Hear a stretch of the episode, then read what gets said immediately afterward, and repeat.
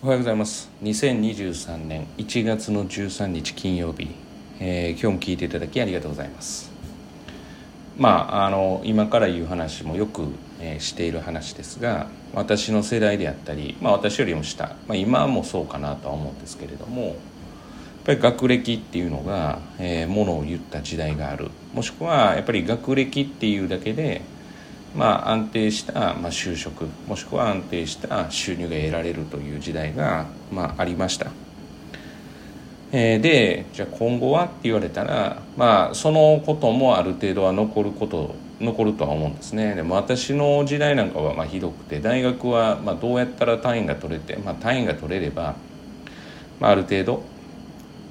まあ、あとはその人の面接の能力であるとか、まあ、そういうスキルが上がればまあいいと呼ばれる。世間一般でいいと呼ばれる会社に勤められると、まあ、いう時代だったわけですよね。でそこに比べると、まあ、ちょっと前ぐらいからはやっぱり大学も勉強させないといけないということで、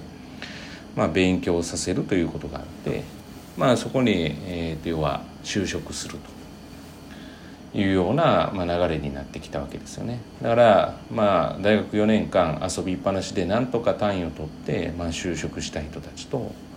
まあ勉強して就職したした人たちですね。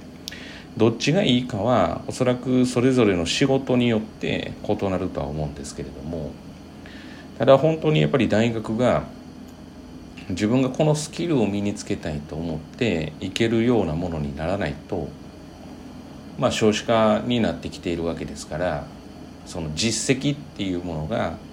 ものを言わない時代がやっぱりもうそう遠くないところに来るんじゃないかなっていうふうに考えています。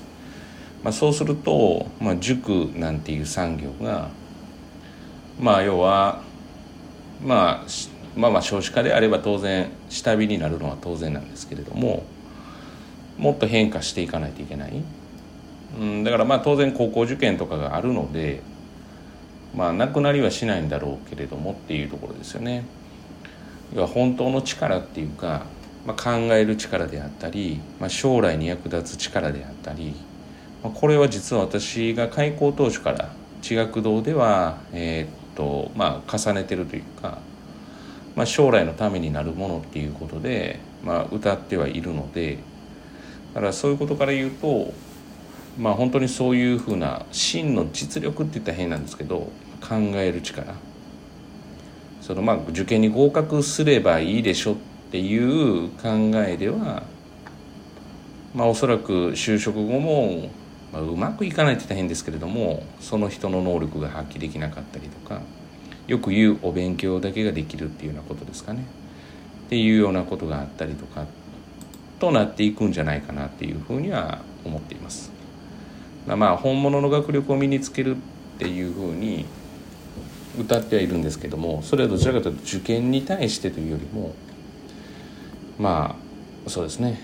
あのその先のことも見据えてって考えてやっていく。で近頃やっぱりそういったことが本当にちょっとうんまあできないといけないというかまあやっていかないといけないんだろうなっていうようなことを感じています。当然受験のプロですから受験に関して、まあ、どういう手立てでやっていくかっていうのは、まあ、この筋は絶対変わらないですね。ただ、まあ、その中でできることっていうのがじゃあやっぱり例えば国語を教えるにしてもなんかその先に役立つ受験のテクニックだけではなくて、まあ、受験のテクニックをやることで実はその先に役立つこともたくさんあるので、まあ、一概にその全てがダメだっていうわけではないんですけれどもまあ、一番顕著なところは実は英語なんじゃないかなっていうふうには思っています、まあ、受験に役立つものと、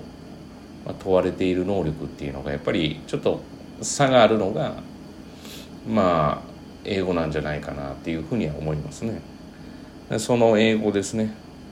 まあ、どうやって絵を鍛えていくかで来年度からはちょっと新たものも追加して